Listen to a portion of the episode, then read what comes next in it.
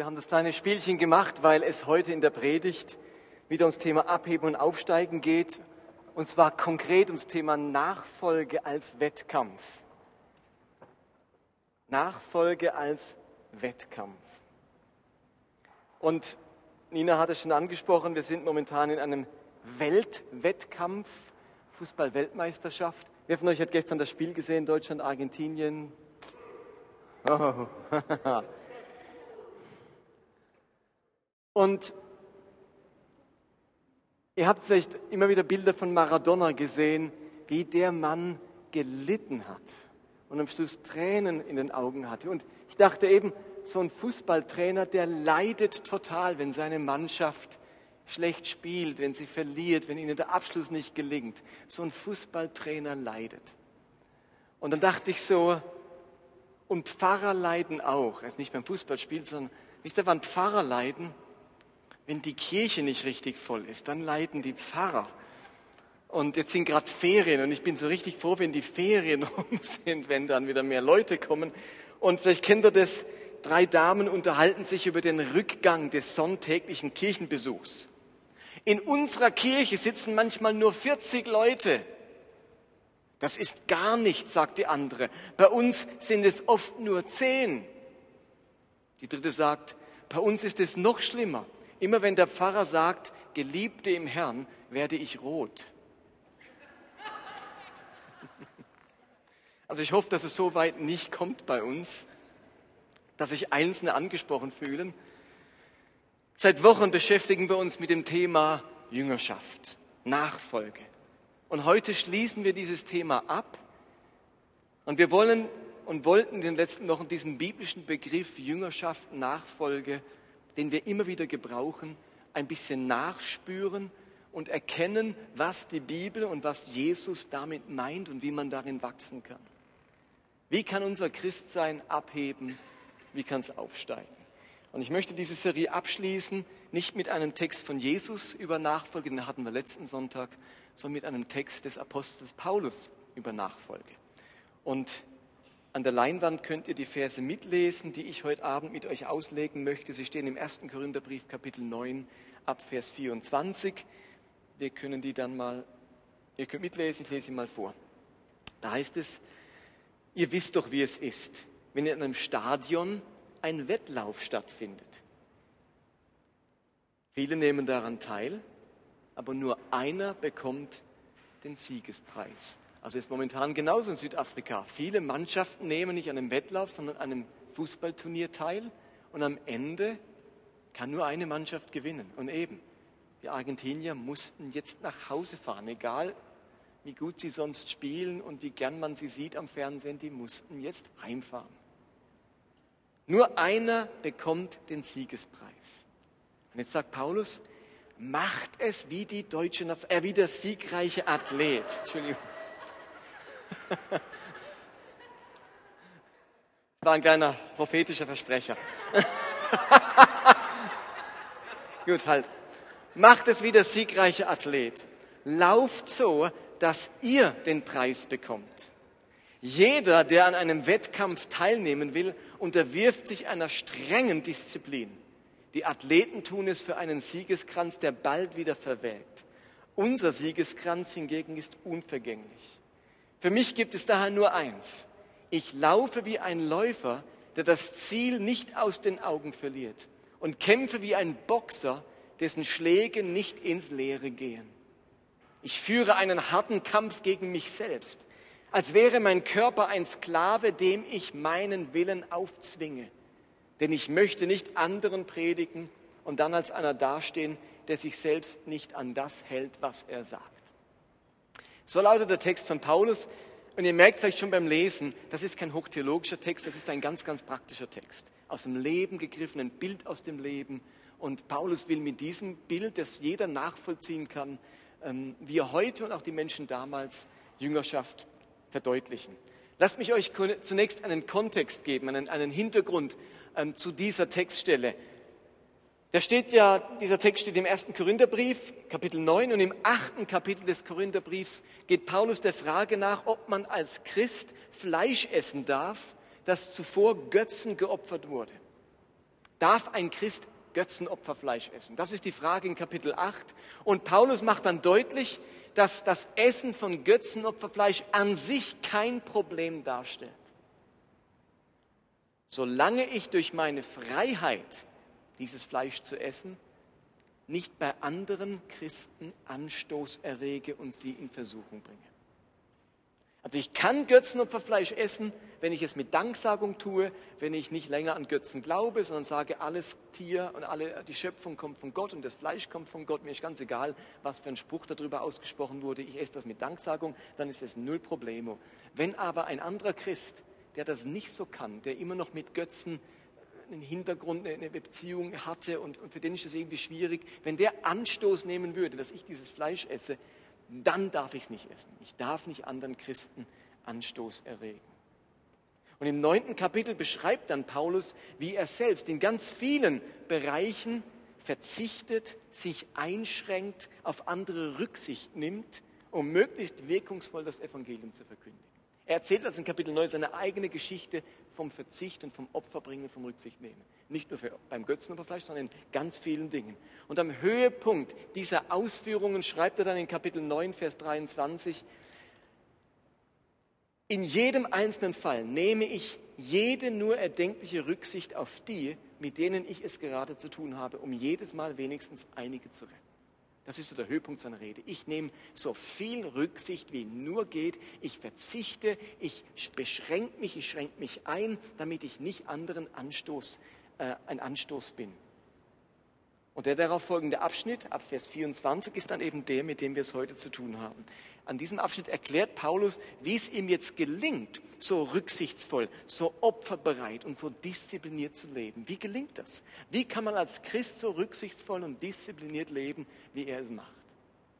Die Kunde fragen sich, wie, wie, schaffst du das, Paulus? Wie kannst du so diszipliniert ein Jünger Jesus sein und verzichten und, und, und, und auf andere Rücksicht nehmen? Wie kommt es, dass du nicht deinen Kopf durchsetzt, dass dein Egoismus irgendwo gebrochen wurde, dass du so äh, menschenliebend und rücksichtsvoll bist? Und das schildert ihr jetzt, er jetzt mit diesem Text. Steigen wir ein mit Vers 24. Dort steht, ich sage es nochmal, ihr wisst doch, wie es ist, wie, wenn in einem Stadion ein, ein, Stadion ein Wettlauf stattfindet. Viele ne-, nehmen daran teil, aber nur einer bekommt den Siegespreis. Macht es wie der siegreiche Athlet, lauft so, dass ihr den Preis bekommt. Also um zu erklären, wie Jüngerschaft, wie hingegebene Nachfolge funktioniert, wählt Paulus jetzt dieses Bild aus dem Sport. Und dieses Bild war den Korinthern absolut vertraut. Alle von uns kennen die Olympischen Spiele, stimmt's? Wo sind die nächsten? Jetzt die Einstiegsfrage bei Wer wird Millionär? Piep, piep, piep, nach drei Sekunden. Wo sind die nächsten Olympischen Spiele? Wo? London. Also, in, letztes Jahr waren sie, glaube ich, gell? Stimmt es? 2000? Also, wann auch immer. Ihr kennt die Olympischen Spiele. Nächstens in London. Paulus redet hier nicht von den Olympischen Spielen. Die gab es damals übrigens schon, fanden alle vier Jahre in Athen statt. Paulus redet hier von den Isthmischen Spielen. Die haben alle zwei Jahre in Korinth stattgefunden. Sie waren fast so bedeutsam wie die Olympischen Spiele und waren eines der vier großen nationalen Feste der Griechen. Es war eine Zeit großer Freude und großen Feierns. Also alle zwei Jahre wurden in Korinth die Isthmischen Spiele gefeiert. Der Wettbewerb bei den Isthmischen Spielen bestand damals aus Wettlauf, Rennen, Speerwurf, Diskus, Sprung, Ring- und Faustkampf, also so eine Mischung aus Boxen und Ringen. Ferner gab es dann später Wagen- und Pferderennen. Und dann kamen noch später dazu musikalische, rhetorische und poetische Wettkämpfe. So ein Poetry, Poetry Slam ähm, haben die gemacht. Also Wettkampf im Dichten. Der Sieger, der gewonnen hat, in seiner Disziplin, der bekam einen Siegeskranz aus Holunder und später aus Kiefernzweigen. Den hat man ihn umgelegt und logisch, der hat dann ein paar Tage gehalten, dann war er verwelkt, aber er war dann der Sieger. Und es gab wohl keinen Korinther, der nicht schon diese Spiele miterlebt hatte und man kann sehr gut davon ausgehen, dass auch unser Paulus diese Spiele kannte und auch schon besucht hat und deswegen wählt er dieses Bild. Also wenn Paulus heute predigen würde, Leute, was würde er nehmen? Dann würde er die WM nehmen weil wir das alle gerade drin sind, ähm, alle gerade drin fiebern und, und uns das gut vorstellen können, wie es ist und genau wissen, wie die Sportler das machen, wie die trainieren müssen wie die eisernen Trainingscamps und so weiter. Heute wird er die WM nehmen. Zur damaligen Zeit, vor 2000 Jahren, war das bekannteste Bild bei den Korinthern, denn es ist ja aus dem Korintherbrief, dem Brief an die Korinther, waren die isthmischen Spiele. Und die nimmt Paulus. So, und er malt jetzt den Korinthern vor Augen, dass bei allen Teilnehmern des Wettlaufs am Ende nur einer gewinnen kann. Und wenn beim 100-Meter-Lauf einer unkonzentriert war, beim Start nicht aufpasst, während dem Lauf so dahinschlendert, noch ein Blümchen pflückt, wenn er vorher zwei Bier getrunken hat, dann hat er keine Chance zu gewinnen. Am Ende kann nur einer gewinnen. Und wir wissen heute aus der Olympiade, jetzt muss man sogar Uhren mit 100 Sekunden haben, weil es so knapp ist. Aber am Ende gewinnt auch dort nur einer. Und jetzt sagt Paulus Folgendes. Er sagt jetzt an die Christen in Korinth, ihr lieben Christen, habt das Bild im Kopf vom Wettlauf, könnt ihr euch vorstellen, wie die rennen? Und jetzt sagt er an die Christen, ihr Christen, lauft so, oder in anderen Worten, lebt euer Christsein so, dass ihr den Preis bekommt. Paulus vergleicht also unsere Nachfolge, unser Leben als Christ mit der Teilnahme an einem Wettlauf. Und logisch, im Unterschied zum wirklichen Wettlauf gibt es bei der Christus-Nachfolge nicht, nur einzigen, nicht nur einen einzigen, der in den Himmel kommt ähm, und der von Gott am Schluss belohnt wird. Aber was Paulus sagen möchte, ist, dass die Haltung, die Einstellung eines jeden Christen wie die eines Athleten sein muss, der unbedingt den ersten Platz machen möchte. Lass mich das nochmal sagen. Paulus sagt den Korinthern, eure Haltung, eure innere Einstellung bei eurem Christsein, bei eurem Lauf, den christlichen Lauf, den ihr da gerade vollbringt, muss sein, ich will der Beste sein. Ich will gewinnen. Nur einer kann gewinnen. Und Paulus geht es nicht um christliches Konkurrenzdenken. Es geht ihm nicht darum, du musst besser sein wie der andere habt in der Gemeinde so einen richtigen Konkurrenzkampf. Wer ist der beste Christ? Und einmal im Jahr wird dann der beste Christ der Kirche ausgezeichnet. Das war nicht seine Idee. Paulus geht es nicht um innerkirchliche, innerchristliche Konkurrenz. Kein Konkurrenzkampf oder Neid, sondern er möchte nur eines sagen. Ihr alle müsst den vollen Einsatz bringen und die unbedingte Verfolgung eures Ziels, eurer Nachfolge. Paulus macht deutlich, dass halbherzige Hingabe inakzeptabel ist. Ein Christ kann nicht die Einstellung haben, dabei sein ist alles. Wir hätten so gern diese olympische Redewendung auf unser Christen angewandt. Dabei sein ist alles. Und Paulus sagt, das ist die falsche Einstellung. Du kannst kein Christ sein mit der Einstellung, dabei sein ist alles. Er sagt, deine Einstellung als Christ muss sein, ich will gewinnen. Merkt ihr das ist ein Unterschied? Merkt ihr das? Ist doch ein Unterschied, ob ich beim Marathon mitlaufe und denke, dabei ist alles. Du, es ist klasse, und da gibt es tolle Getränke unterwegs und vielleicht können wir noch ein bisschen Schwätzle halten und dabei ist alles, egal wann ich ins Ziel komme. Hauptsache ich bin mitgerannt, Hauptsache ich habe es geschafft. Hauptsache ich schaffe diese 42, noch was Kilometer. Paulus sagt, das ist nicht eure Einstellung. Eure Einstellung als Christ ist, ich renne so, dass ich gewinnen möchte.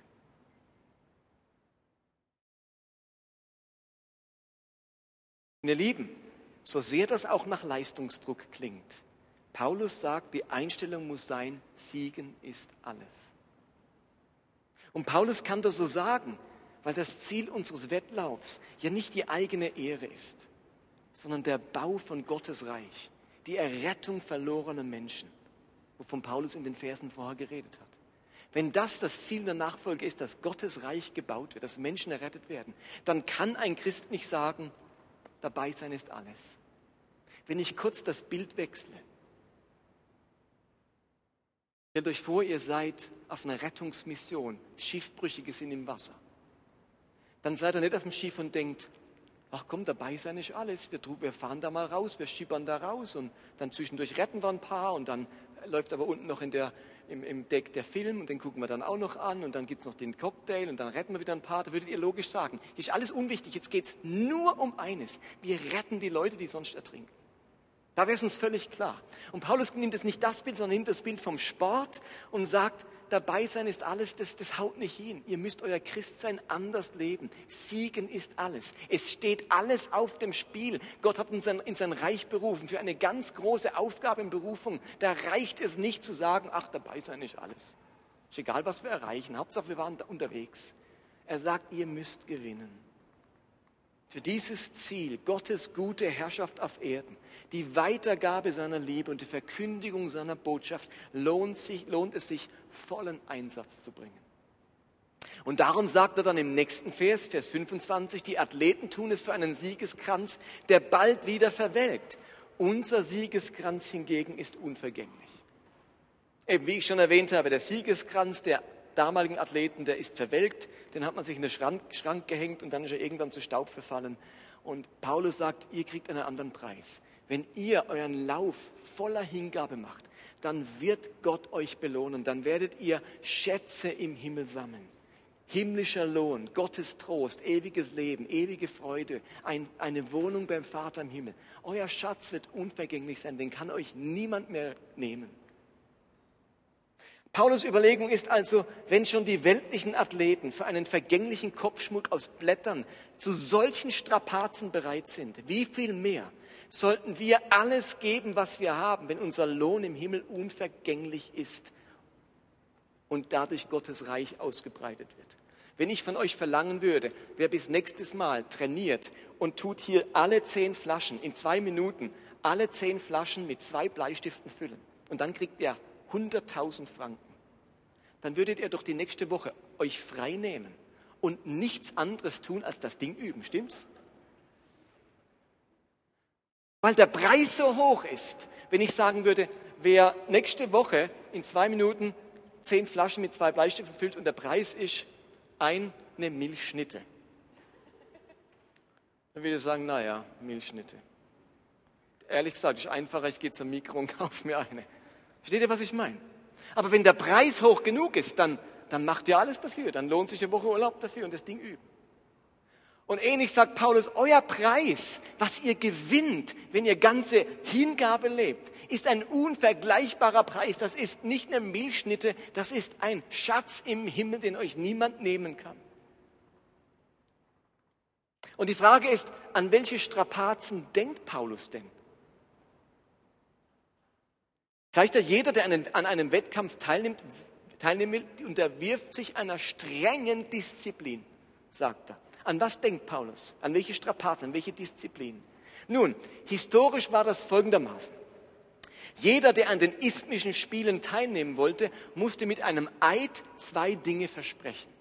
Das waren so die Teilnahmebedingungen. Das erste, er hat geschworen, dass er sich zehn Monate lang im sogenannten Gymnasium, einem Trainingslager, auf die Spiele vorbereitet und trainiert. Man konnte also nicht einfach sich anmelden und sagen, jo, ich bin so ein Selfmade, ich schüttle es aus dem Ärmel. Ich melde mich einfach mal an. Das ging nicht. Man musste zehn Monate im Gymnasium trainieren. Und dann durfte man teilnehmen. Und das Zweite war, was man versprechen musste, man hält sich an die Spielregeln und bescheißt nicht. Und die Vorbereitung im Gymnasium, die bestand aus Folgendem. Ich habe da mal was rausgesucht. Der griechische, der griechische Historiker Epiktetus sagt, du musst ordentlich leben, sparsam essen, dich von Süßspeisen enthalten, zur festgelegten Zeit körperliche Übungen vollziehen, bei Hitze und bei Kälte und keinen Wein trinken. Zum Glück hat er kein Bier erwähnt. Das war eine klare Disziplin. Keine süßen Speisen, kein Wein, früh schlafen und so weiter, sparsam essen. Und Horaz sagte, der junge Mann, der den Wettlauf gewonnen hat, hat zuvor vieles ertragen und vieles getan. Er hat geschwitzt und gefroren. Er hat sich enthalten von der Liebe und vom Wein. Und ich habe auch hier die Analogie klar. Der Läufer gewinnt nur mit eiserner Disziplin. Der Hobbysportler hat keine Chance bei den isthmischen Spielen. Der Freizeitjogger gewinnt dort keinen Preis. Und wer von euch schon mal Biografien berühmter Sportler wie Lance Armstrong gelesen hat, der weiß, wie ungeheuer diszipliniert und mit welcher Willensstärke die sich auf ihre Wettkämpfe vorbereitet haben. Und ich habe mal so ein paar Zitate oder was von Lance Armstrong rausgesucht. Der hat ja siebenmal die Tour de France gewonnen. Und es heißt über ihn oder in, seinem, in seiner Biografie, Hochleistungssport ist keine Sportart, es ist eine Lebenseinstellung. Ich könnte auch sagen, Christ sein, Nachfolge ist keine Sportart, es ist eine Lebenseinstellung. Sind sich die meisten Profisportler sicher? Spitzenathleten bleibt keine andere Wahl, als ihr gesamtes Leben umzukrempeln und es auf den Sport auszurichten. Passt perfekt zu unserer Stelle. Paulus redet von Spitzensportlern, die gewinnen. Und die sagen hier, ein Spitzenathlet hat keine andere Wahl, als sein ganzes Leben umzukrempeln und auf den Sport auszurichten. Übersetzen wir das? Ein Nachfolger Jesu hat keine andere Wahl, als sein ganzes Leben umzukrempeln und auf diese Nachfolge Jesu auszurichten. Keine andere Wahl. Und da heißt es, ihr wisst vielleicht, Lance Armstrong hatte zwischendurch einmal Krebs. Und es heißt, ich lese mal vor aus dem Buch, der Krebs habe ihm Kraft gegeben, sagt er. Er habe ihn verstehen lassen, dass im Leben nichts sicher ist, nichts gesetzt ist, nicht einmal das Leben selbst. Noch vor vier Jahren hätte niemand damit gerechnet, dass der Texaner überhaupt überleben könne. Hodenkrebs im fortgeschrittenen Stadium war diagnostiziert worden. Metastasen waren in den Bauchraum sowie in die Lunge vorgedrungen. Sogar im Gehirn hatten sich zwei Tumore gebildet. Die Diagnose hätte kaum schlechter lauten können. Die Ärzte gaben ihm drei bis fünf Prozent. Niemand hätte auch nur einen Cent darauf gesetzt, dass Armstrong ein halbes Jahrzehnt später die Tour de France gewinnen könnte. Niemand außer er selbst. Der Amerikaner hatte es geschafft, was für viele Krebspatienten bis zum Eintritt ihres qualvollen Todes nur ein Traum bleibt. Nicht nur, dass Armstrong den Krebs endgültig besiegt hat, er ist vollständig ins Leben zurückgekehrt. Nicht nur Lance Armstrongs Leistung, nicht nur sein siebenmaliger Tour de France Erfolg, sondern vor allem Dingen sein Gedankengang ist aller Ehren wert. Nicht an dem Tag, als es ihm übergestreift wurde, hatte er das Trikot des Gesamtführenden der Tour de France gewonnen, sondern schon einen Monat zuvor, im Training nämlich, als der zähe Texaner bis zum bitteren Ende durchgestanden hat, zu einem Zeitpunkt, als wohl etliche seiner Konkurrenten unter ihrer warmen Wolldecke kauerten. Wer weiß, wo Jan Ulrich an diesem Tag gewesen sein mag. Wie heißt es doch so schön, während du im Bett liegst, befindet sich dein Gegner im Training. Der Sieg in einem Sportwettkampf entspricht also nicht, äh, äh der Sieg in einem Sport entspringt also nicht in dem Moment, in dem die Ziellinie überquert, der K.O.-Schlag versetzt oder das Siegtor geschossen wird. Nein, die Entscheidung über Sieg und Niederlage, sie wird schon lange, lange vorher gewählt. Im Kopf hier. Und deswegen hält Paulus diese Predigt, liest, sagt er diesen Text und sagt, ihr müsst eine Einstellung gewinnen zu einem Christsein. Ihr müsst die Einstellung gewinnen, ich will siegen. Ich diszipliniere mich selbst. Ich nehme ein hartes Training in Kauf, denn ich will gewinnen. Und es heißt noch in dem Buch, hartes Training besiegt das Talent, wenn das Talent nicht hart trainiert. Ich sage es nochmal, hartes Training besiegt das Talent, wenn das Talent nicht hart trainiert. Und Gewinner geben nie auf und wer aufgibt, gewinnt nie. Das sind alles Bilder aus dem Sport. Und nicht nur im Wettkampf, sondern auch im Leben eines Jüngers braucht es strenge Disziplin. An beiden Orten gibt es oder geht es nicht ohne diszipliniertes Leben. Und Paulus macht deutlich, man kann kein siegreicher Sportler sein ohne Disziplin und höchste Anstrengung. Und man kann kein Jünger Jesu sein, will er sagen, ohne Disziplin und höchste Anstrengung. Oh, wisst ihr was, mir wäre es auch lieber, wenn die Bibel ein anderes Bild von Jüngerschaft zeichnen würde, als das an den, vom, vom Sportler. Wäre es nicht viel schöner, wenn Paulus gesagt hätte, ihr alle kennt ein Kreuzfahrtschiff. Und so ist die Nachfolge. Die Seele baumen lassen, sich den Hintern breit sitzen, so richtig faul sein und bedient werden, es sich so richtig gut gehen lassen. Das wäre doch ein herrliches Bild für Jüngerschaft, oder? Aber leider ist es nicht so. Die Aussagen über Jüngerschaft, die wir in den vergangenen Wochen gehört haben und das Bild, das Paulus vom Wettkampf zeichnet, ist eben ein anderes, ein unpopuläres Bild. Aber wisst ihr was? Über weite Teile der Kirchengeschichte ein realistisches Bild. Man hat die letzten 1900 Jahre kaum Christ sein können, lebendiger Christ, ohne höchste Anstrengung zu bringen und diszipliniert zu leben. Sonst wurde man den Kopf kürzer gemacht, man wurde verfolgt für seinen Glauben, man musste Dinge einstecken für seinen Glauben. Und heutzutage ist es eben sehr unkompliziert, Christ zu sein in der Schweiz und in Deutschland. Und deswegen kommt es uns ein bisschen so vor wie auf dem Traumschiff. Und irgendwie vergisst man das immer wieder. Noch nie war das gesellschaftliche Leben in Europa so bequem, so komfortabel wie heute. Und die meisten von uns jammern auf sehr hohem Niveau. Es ist so. Und ich merke bei mir selbst, wie es mir immer wieder stinkt, wenn Christsein unbequem ist, wenn es anstrengend ist. Ich muss mich immer wieder daran erinnern, dass das Umfeld, in dem ich mich als Christ bewege, ein Wettlauf ist und nicht ein Spaziergang im Park. Es ist ein Wettlauf und nicht Hingabe nach Lust und Laune.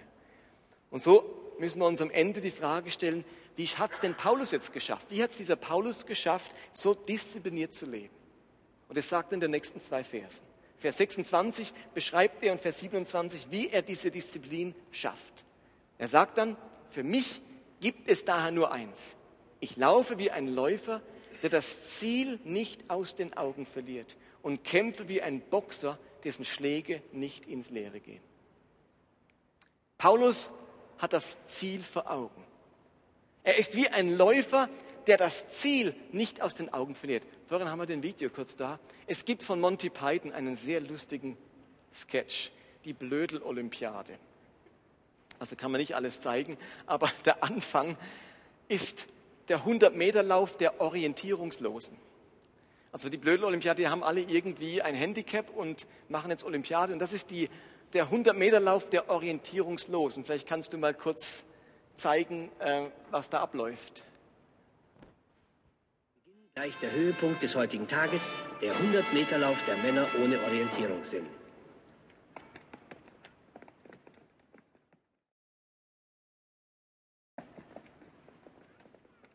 Auf die Plätze! Achten Sie vor allem auf die Innenbahn auf Stick Olafsen, den schwedischen Blödelmedaillengewinner.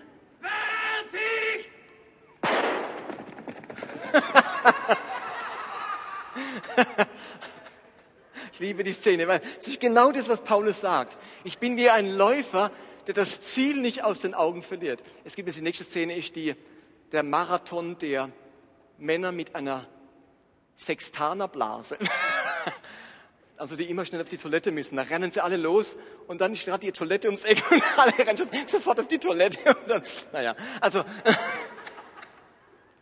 Auf alle Fälle geht es hier darum, dass diese Typen das Ziel aus den Augen verlieren, weil sie ohne Orientierung sind. Der 100-Meter-Lauf der Männer ohne Orientierung. Und Paulus sagt, ich schaffe es nur so, mich so hingegeben und so diszipliniert zu laufen. Ich verliere das Ziel nicht aus den Augen. Paulus hat eine Perspektive. Paulus lebt sein Christsein nicht nur für heute, nicht nur für den Moment, der Gedanke des Paulus ist nicht, was bringt mir heute mein Christsein? Sein Gedanke ist vielmehr, welches große Ziel verfolge ich durch meinen Glauben in diesem Leben? Und hier sind wir beim Thema Berufung. Und ich habe eine Frage an der Leinwand stehen, die halte ich für ganz wichtig, nämlich, kannst du mir sagen, überleg dir das, kannst du mir sagen, warum du Christ bist, abgesehen von den Beweggründen, die dich persönlich betreffen? Wie ewiges Leben zu haben, dass Gott dich beschützt, dass Gott dir Kraft gibt, dass Gott dein Leben führt, dass Gott dich versorgt, dass Gott dir deine Sünden vergibt. Gibt es Gründe, warum du Christ bist, abgesehen von den ganz persönlichen Beweggründen, die dich betreffen? Gibt es Gründe für uns gläubig zu sein, die über unsere persönlichen Bedürfnisse hinausgehen? Denn versteht ihr, wenn ich diese Gründe nicht benennen kann, dann höre ich immer dann auf zu trainieren oder zu laufen im Wettkampf, wenn es mir persönlich gut geht. Versteht ihr? Wenn mein Motiv, Christ zu sein und Jesus nachzufolgen, vor allem in meinen persönlichen Bedürfnissen besteht, also dass meine Bedürfnisse gestillt werden.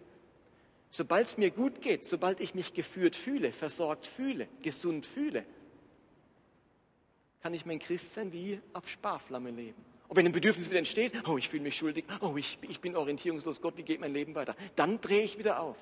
Aber wenn es mir gut geht, kann ich wieder abdrehen.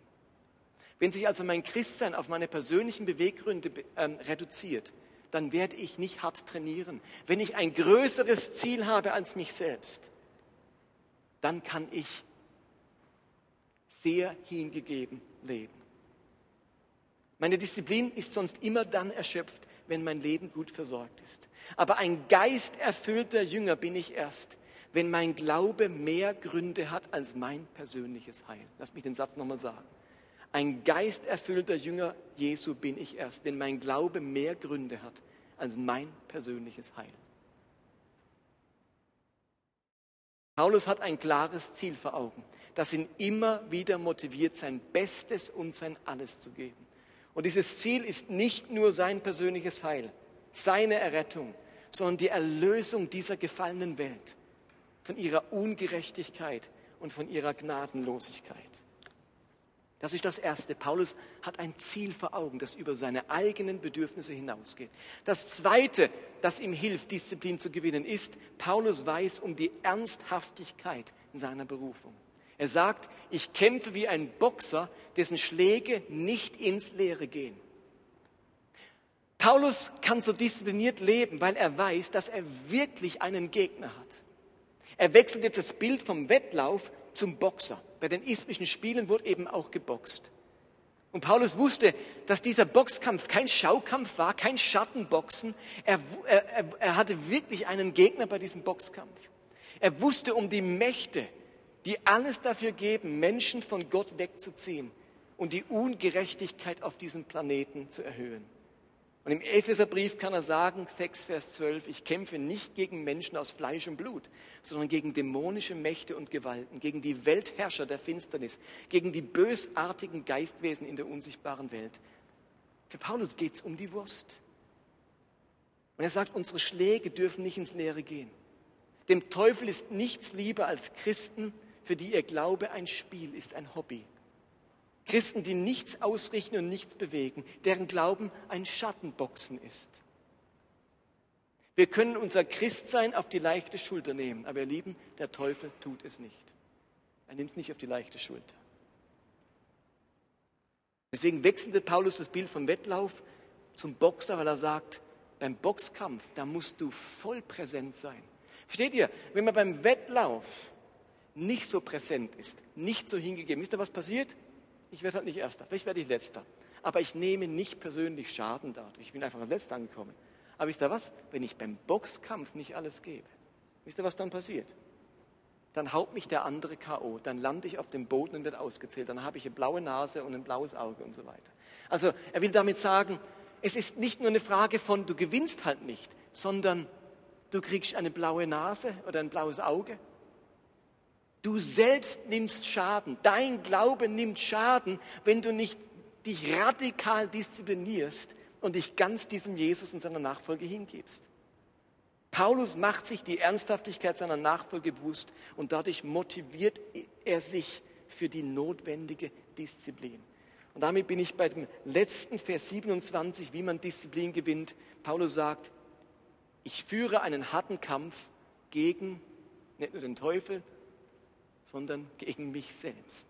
Als wäre mein Körper ein Sklave, dem ich meinen Willen aufzwinge.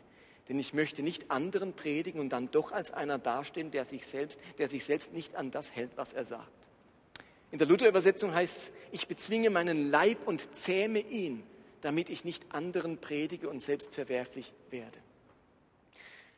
Bezwingen, dieses Wort, kommt eben von dem damaligen Boxkampf, der eben nicht nur Boxkampf, sondern auch Ringkampf war. Die haben also geboxt und gerungen gleichzeitig. Das gibt es ja heute noch. Wie heißt denn das? Weiß das jemand? Boxen und Ringen gleichzeitig? Also gibt es ja heute noch als Sportart. Und dieses ähm, Ringen bezwingen meint eben den Moment, wo ich den Gegner zu Boden werfe und ihn so fest im Griff habe, dass er sich nicht mehr wehren kann und nicht mehr aufstehen kann. Und er sagt also, ich bezwinge meinen Leib und zähme ihm. Und das Wort, also bezwingen heißt zu Boden ringen und zähmen heißt wörtlich, ganz wörtlich, das Wort zähmen, unters Auge schlagen. Also ins Gesicht schlagen. Sich selbst ein blaues Auge schlagen.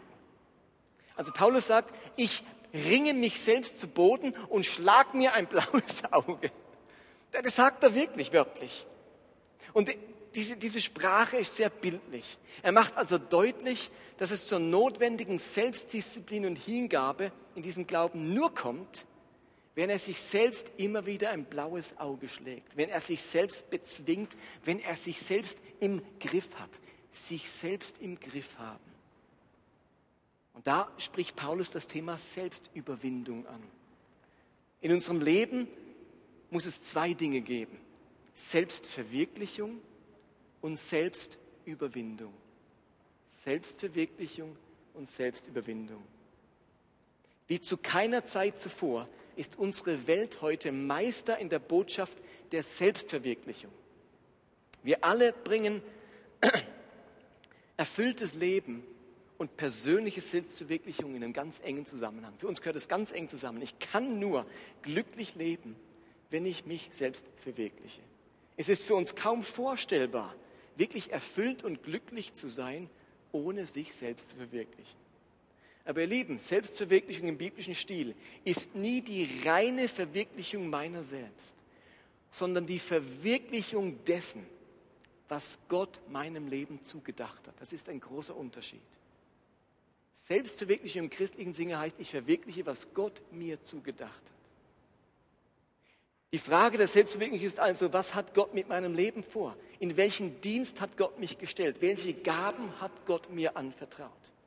Und diese christliche Selbstverwirklichung muss immer in einem ausgewogenen Verhältnis zur Selbstüberwindung stehen. Wie nennt Jesus Selbstüberwindung? Was ist sein Wort? Anderes Wort für Selbstüberwindung?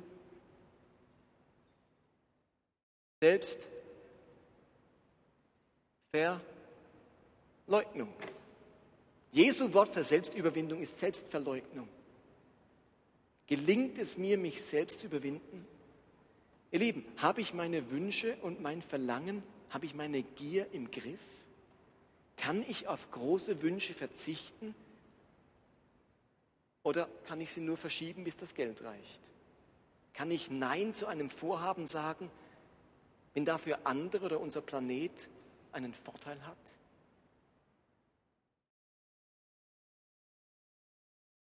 Mein Ego reagiert immer wieder allergisch darauf, wenn ich mich selbst einschränken muss, wenn ich mich limitieren muss, wenn ich mir eine Grenze setzen muss.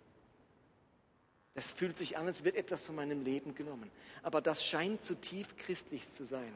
Es ist die Idee Gottes, dass mein Leben sich in Genügsamkeit übt, dass mein Ego sich beschränkt, dass meine Existenz nicht alles verwirklichen darf, was das Leben mir bietet, damit das Leben Gottes und das Leben anderer mehr Raum in mir hat. Und wir alle zitieren so gern Johannes den Täufer, der gesagt hat, ich muss abnehmen, er aber muss zunehmen. Ist euch bewusst, wer das gesagt hat? Johannes der Täufer, der größte Prophet des Alten Testaments. Der Mann hätte doch solch eine Karriere vor sich haben können der größte Prophet, der hätte doch wie in Jeremia und wie in Jesaja jahrzehntelang das Volk zur Umkehr rufen können.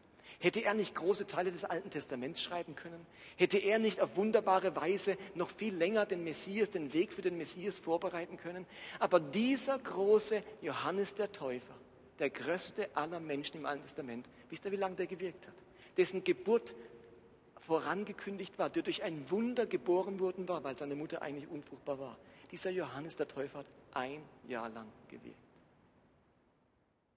Dann hat er gesagt, und jetzt wird es Zeit für den anderen. Ich muss abnehmen. Johannes der Täufer hat auf so viele Ver Verwirklichung seines Potenzials verzichtet zugunsten des Lebens Jesu. Er hat auf Jünger verzichtet und gesagt, ihr folgt dem Jesus nach, nicht mir. Er hat auf Publicity verzichtet, damit Jesus Nachfolger hat. Und ich staune immer wieder, dass der Johannes sich so verleugnet und so Verzicht übt, obwohl er so viel Potenzial hatte, diesem Jesus zuliebe. Sein größtes Ziel war eben nicht die Verwirklichung seines Prophetendienstes, sondern die Verwirklichung des Reiches Gottes. Zum Schluss zwei Zitate. Der amerikanische Autor Frederik Büchner hat einmal gesagt, Gott sagt Folgendes, das Leben, das du dir bewahrst, geht dir verloren. Mit anderen Worten, wenn man sich an das Leben klammert, es hortet, beschützt und in Sicherheit bringt, ist es am Ende niemandem etwas wert, auch uns selbst nicht. Nur ein Leben, das um der Liebe willen verschenkt wird, hat sich gelohnt. Um das begreiflich zu machen, weist Gott auf einen Mann hin, der sein Leben so sehr hingab, dass er einen schändlichen Tod starb, ohne einen Rappen gespart oder Anhänger gesammelt zu haben. Nach menschlicher Weisheit war er ein vollkommener Narr. Und jeder, der glaubt, er könnte ihm nachfolgen, ohne sich selbst auf ähnliche Art zum Narren zu machen, müht sich nicht für das Kreuz, sondern für eine Illusion ab. Und der Journalist Dr. Markus Spieker hat geschrieben, mich hat ein befreundeter katholischer Journalist einmal mit seiner Kritik an der unerträglichen Leichtigkeit des postmodernen Christseins beeindruckt. Wir Christen hätten es gerne nett, bemerkte er. Und das sei unser Problem. Wir werden nichts verändern, wenn wir nicht bereit sind, es weniger nett zu haben als andere. Auch uns droht die materielle Sattheit spirituell, uns droht, dass die materielle Sattheit uns spirituell aushungert. Wenn es dem Christen zu gut geht, bleibt er auf dem Sofa. La dolce vita statt la via dolorosa. Uns würde nicht nur mehr geistlicher Tiefgang gut tun, sondern auch ein kräftiger Schuss Testosteron. Schluss mit nett. Ich bitte darum, dass wir mit uns selbst hart ins Gericht gehen, damit unsere Mitmenschen nicht dahin kommen. Damit Menschen nicht ins Gericht kommen, sagt er also, sondern errettet werden. Damit Gottes Reich gebaut wird, damit die gute Botschaft gehört wird, damit göttliche Gnade und Liebe sich verbreiten, hat Paulus sein Christsein als Wettkampf verstanden. Nur diese Einstellung hat sichergestellt, dass es bei Paulus nicht nur bei Worten geblieben ist, sondern am Ende wirklich zu Taten gekommen ist. Meine Lieben, wir alle müssen immer wieder entscheiden, welches Bild wir im Kopf haben bezüglich unserer Nachfolge. Was habe ich im Kopf, wenn ich heute heimgehe? Was habe ich im Kopf die nächsten Wochen? Ist es ein Wettlauf, bei dem wir unbedingt gewinnen möchten? Ist es der Boxkampf, bei dem wir unbedingt den Gegner bezwingen wollen? Oder ist es das Traumschiff, bei der ich bei jeder Unannehmlichkeit Beschwerde beim Kapitän einlege? Unser Bild im Kopf entscheidet, wie wir leben. Und ich wünsche mir für mein eigenes Leben und für uns alle, dass nach dieser Predigt darüber Nachfolge wir etwas mehr verstanden haben von der Ernsthaftigkeit dieser Nachfolge, von der unbedingten Hingabe, die Jesus sich wünscht. Und ich glaube tatsächlich, dass der Lohn für uns im Himmel und auch jetzt schon groß sein wird. Amen.